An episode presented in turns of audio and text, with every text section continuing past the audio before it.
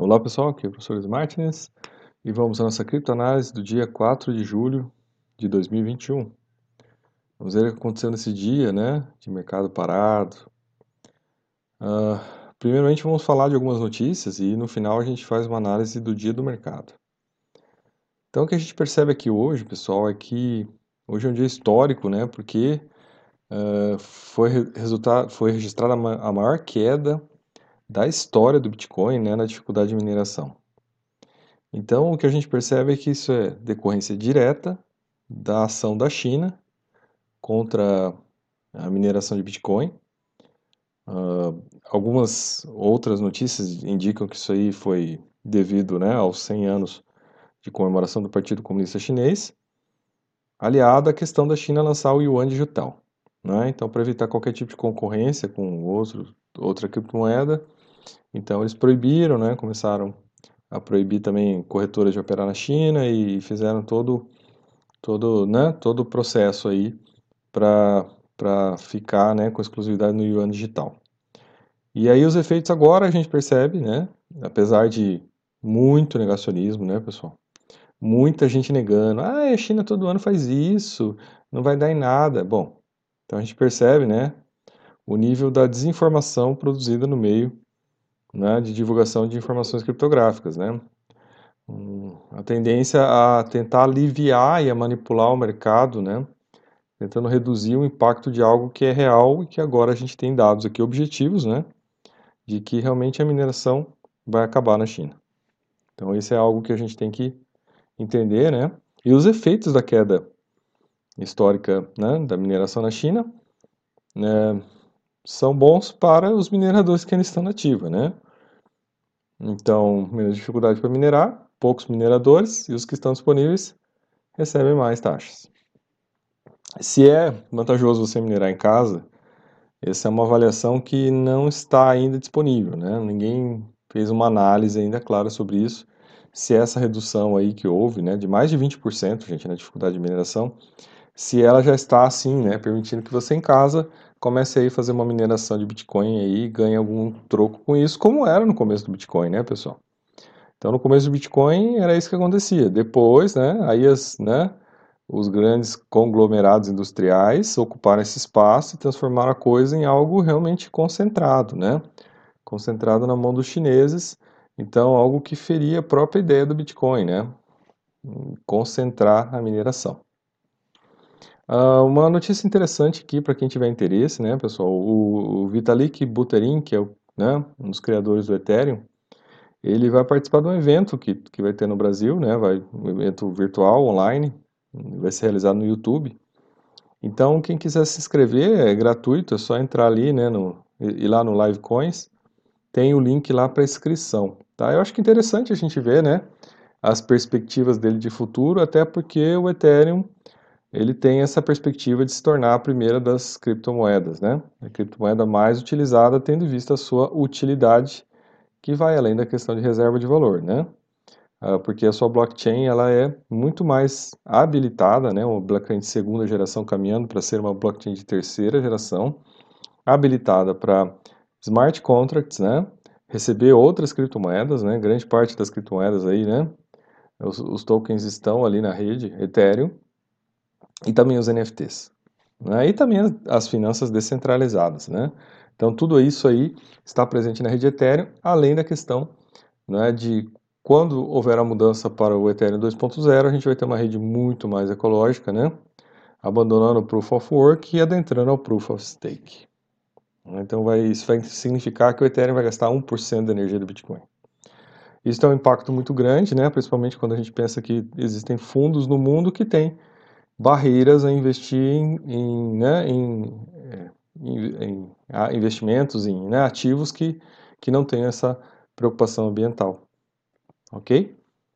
Uh, e aí, né, pessoal, uma um análise aqui, né, do Banco Internacional de Sitmans, né, que avaliou que os americanos não investem em Bitcoin porque são libertários, tá, pessoal? Então é um erro, né? No Brasil isso principalmente rola, né, essa ideia de que né, é, é, um, é um nicho dominado pelos libertários, né? Na verdade, quando essa pesquisa saiu aqui, ela avalia o mercado americano, claro, não é bem assim, né, voltado ao que acontece no Brasil, né, mas o que, o que se verifica aqui é que as pessoas que já utilizam meios digitais, né, seja de pagamento, né, uh, de compra, são pessoas que têm mais propensão a ter interesse em investir em criptomoedas. Né? E os homens também têm mais propensão, né, bem mais do que as mulheres, em utilizar e investir em criptomoedas. Né? Isso é um dado fático, tá?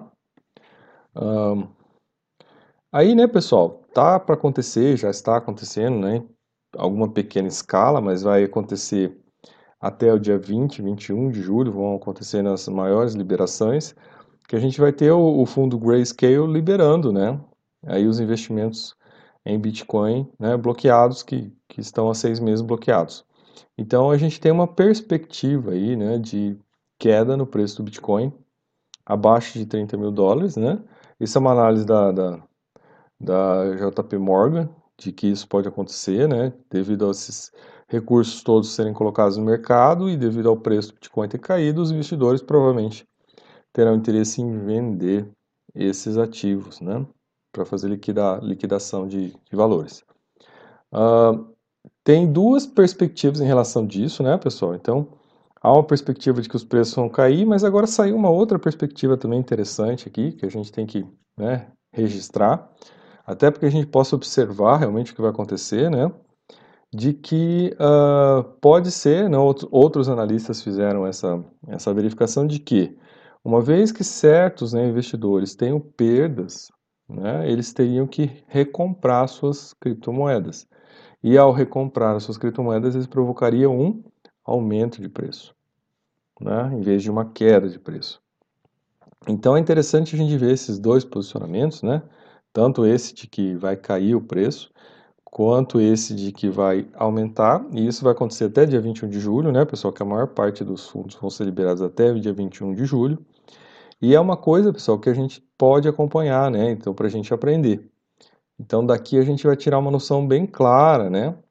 Do que vai acontecer para a gente entender esses mecanismos de mercado. Então, esse é um case aqui a ser acompanhado, né? E eu pretendo acompanhar e mostrar para vocês aí o resultado dele, né? Até, até essa data. Aqui a gente percebe, né, pessoal? Então, aqui, olha só, né? A gente percebe aí, ó, a partir, né? Por volta lá do dia 17 de julho, né? Pouquinho antes do dia 17, né? E um pouquinho, ó, né? Um pouquinho depois do dia 17 de julho, em torno aí, né? Do dia, vamos pegar aí uma média do dia 15 ao dia 20 e poucos, né? De julho, vão ter a liberação aqui na maior parte desses investimentos que estão, né? Bloqueados, né? Eles têm que ficar bloqueados seis meses aqui nessa, nesse fundo. Grayscale ou Bitcoin Trust Unlock, né? Que vão ser liberados aqui, ó. Então, nesse, nesse período aqui, então vocês vejam aqui o tamanho né, da quantidade, ó, né? 16 mil bitcoins aqui nessa data aqui, né? E outras datas aqui, ó, 8 mil bitcoins, 4 mil bitcoins. Então, realmente, isso aqui é algo que está aí para impactar o mercado né, nesse mês de julho. E a gente tem que esperar para ver o que vai acontecer, né? E principalmente se você está está esperando uma oportunidade, uma janela de compra, pode ser que essa seja a janela, se aquela primeira previsão estiver correta, né? De que os preços vão cair. Uh, Wall Street está de olho em Cardano. Isso aqui é uma outra notícia interessante que saiu e que realmente, né, pessoal, a partir do que o Grayscale, o próprio esse fundo, no seu fundo, né, de multicriptomoedas começou a aceitar, é, vai, né, determinou que vai ser colocado 4,5%, um pouquinho a mais de, de Cardano nesse fundo, então a gente percebe que Cardano entrou aí nos olhos do Wall Street, né, pessoal? E essa é uma questão que, né, por um lado, né, para quem estava aí esperando uma queda maior da Cardano, né, com, com, com todos nós que estamos aí né, na expectativa de que ela fosse lá para os seus três reais por aí, né, isto é algo que pode impedir esse movimento, né. Infelizmente, aí quem estava querendo comprar Cardano bem barato, talvez não consiga mais, né, então está na hora de rever aí também essa expectativa de cair a três reais, né, pode, tá, pode ter sido prejudicada, né, pessoal, então ter que verificar aí e colocar o ponteiro aí, né, das ofertas aí num, num patamar um pouco mais alto. Uh, a gente está acompanhando o XRP também, né, pessoal? E aqui, né, é, Claro, uma análise bem inflacionista aqui, dizendo que vai chegar, pode chegar a um dólar tal, e questionando as chances disso. É assim, né, pessoal? É, essa, essa análise aqui, ela contraria algumas análises que saíram essa semana, né, do que está acontecendo no XRP, né, de que ela poderia cair e ter sua queda histórica, né, e até por isso que me, me veio o interesse de seguir essa criptomoeda, porque na verdade ela é uma criptomoeda centralizada, né, ela é uma empresa que emite essa criptomoeda, então tem isso, né, tem o interesse da empresa, claro, e da Ripple, né? Então o que acontece é o seguinte, é, ela chegou a 50 centavos, né?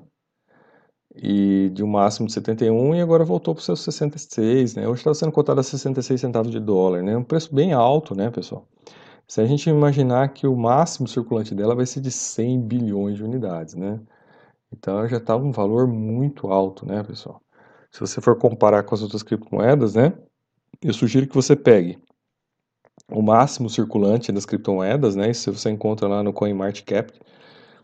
E você veja lá o máximo circulante e divida pelo preço do mercado que está. Aí você vai tirar um valor lá que você pode comparar, né? Você pode comparar o Bitcoin, comparar com o Ethereum, comparar com a, com a Cardano, comparar com o XRP e você vai saber mais ou menos com a BNB, né? Que são essas principais criptos aí. E você vai poder entender o que está acontecendo. Né? E aí vai poder ver se ela está cara ou está barata em relação a esse, a, esse, a esse valor aí obtido lá nessa conta básica que eu estou falando para vocês, né? Uh, mas claro, se ela tiver uma queda histórica, pode ser interessante, né, pessoal? Por isso que a gente tem que estar de olho. Aí, claro, o que seria uma queda histórica, né, pessoal? Se a gente pensar que ela estava no mínimo de 50 centavos, uma queda histórica, né? A gente tinha lido lá que era abaixo de 40 centavos, né? Só que ela subiu para 66. Então, né, teria que ver aí se ela, né, se ela nesses, nesses próximos eventos aí pela frente, se ela não cairia para esse valor, né? Talvez aí tivesse uma, uma chance aí de entrada. Um, isso é uma, né, daquele, mais uma avaliação aí, uma pesquisa, né, de que proprietários XRP e Ether são os mais educados, né? São os que têm mais formação, né? Mais formação é, é acadêmica, né, pessoal? No sentido de educação nesse sentido. Então essa é, faz parte daquela pesquisa que eu citei no começo aqui do, né, do, dessa live. E aqui o que a gente percebe é o seguinte, né, pessoal? Um, um, é, outros dados interessantes aqui. O maior nível de escolaridade está associado ao, a mais conhecimento e probabilidade de construir uma criptomoeda, né? Proprietários de Ether XRP são os mais educados em nossa amostra, seguido por Bitcoin, Cash e usuários de por, por Bitcoin Cash e usuários de Bitcoin, né? E os os que teriam menos formação né, é, tradicional, acadêmica, seriam os que, que compram Litecoin. Assim, né, gente? Isso não quer dizer muita coisa, tá, pessoal? Uh, até porque, né, é, isso não reflete que as escolhas, né, pelas criptomoedas sejam melhores ou piores, uh, mas é um dado, né, fático observável, né, pessoal? Então, por isso que a gente está trazendo ele aqui. Aqui o dado, né, um, o gráfico aqui mostrando a diferença entre homens e mulheres na, né, na aquisição. Então, o gráfico vermelho aqui são as mulheres e o gráfico azul são os homens. Então, a gente percebe bem aqui né, a dissonância aqui entre o interesse por criptomoedas entre homens e mulheres, tá, pessoal? Talvez porque, né, se a gente for tentar interpretar esse gráfico, talvez porque os homens são mais afeitos a riscos, né? Ou, né, porque talvez esse meio ainda, né, não esteja amplamente, né, é, não, não, ainda não haja formadores de opinião né, femininos no, no meio. Bom, pessoal, interesse ainda, né? Mas quando a gente percebe aqui no outro gráfico, né, esse aqui mostra, né, o nível de escolaridade aí, o XRP aqui, né, preto, o, o Ether em cinza, né, depois o BCH, esse é o Bitcoin Cash, e aí vai caindo aqui, né, pessoal? Stella, né? Olha que interessante essa moeda aqui. Eu, eu realmente essa moeda não conheço muito bem né, para fazer uma avaliação dela, mas né, interessante a gente ver aqui outras possibilidades para a gente começar a conhecer melhor essas né, outras criptomoedas. O Litecoin, né, pessoal, é interessante porque o Litecoin, ele nos fundos, né, uma parte dos fundos está investindo em Litecoin. Né? O Litecoin, pelo, pelo que eu sei, o pouco que eu sei, ele é um, um fork, né, um fork do Bitcoin com a proposta de ter né, uma rede mais rápida, né, mais barata e né, que faça as, as, coisas mais simplificadas, né? Um, olha aí, pessoal. Próxima notícia: analista de rede afirma que o grupo atual de compradores de Bitcoin não consegue sustentar ativos de trilhões de dólares sozinhos. Então, aqui nessa reportagem está se dizendo o seguinte, né? Quem está comprando Bitcoin nesse momento é o varejo. Né? Então, quem, quem está impedindo né, o Bitcoin de ter já, né, de começar chegar lá perto dos 30 mil, né, começar a ameaçar chegar nos 20 mil dólares, é o varejo. Né? São as pequenas sardinhas e as médias sardinhas que estão comprando, né? Então, quando nessa né, semana a gente percebeu bem isso, o Bitcoin sobe um pouco, né? As sardinhas vão comprando, uh, aí perde o fôlego, aí entra o pessoal vendendo, aí ele cai mais um pouco, né? Mas ele ficou nessa oscilação, né? De 32 a 34, parando em 33. Então isso aí, na verdade, né, é o varejo que está segurando, né? Não tem atacado atuando aí, segundo essa reportagem, essa análise aqui, né? No sentido de que a reportagem demonstra que se isso continuar, né, não vai, esse mercado não vai se segurar e a possibilidade de queda, né, em algum momento ela existe, né, que teoricamente, né, aí uma vez que uma baleia queira vender, né, comece a vender, a, a provo provocaria a queda, né, instantaneamente. Uh, então, né, é, essa é a análise aqui, né, de que não, não haveria um, um rally sustentável, quer dizer, não vai haver uma, uma uma elevação de preço sustentável, né, somente se as sardinhas e, e as médias sardinhas comprarem Bitcoin, né, vai ficar nessa, nessa esfera, né. Então, né, na verdade a reportagem está dizendo que as baleias vão ter que manipular o mercado para subir. Né, então é uma coisa bem questionável isso, né, é uma crítica que se faz, né, os preços já estão altos, tá, os preços não estão baratos, né, então, essa lógica está barata é uma lógica furada, isso é uma manipulação. Você tem que comparar com o preço que estava no passado e a média histórica, né? O preço está agora três vezes mais que a média histórica, né? A média dos três anos. Então, você vai ver aí um absurdo, né? Motivado muito pelo excesso de emissão de Tether no começo do ano, né? né? Que, é, que é uma das coisas que tem que avaliar, e também o excesso de emissão de dólar aí que está sendo colocado no mercado, né, pessoal, devido à pandemia. Uh, agora veja, pessoal, aqui já é uma matéria que contraria a primeira matéria, né? Então é interessante a gente ver isso, porque você tem um choque aqui de informações, né?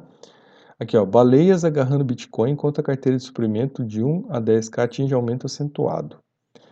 Uh, então, né, pessoal, o que está tá percebendo aqui é que, na verdade, ele está separando um pouco, né?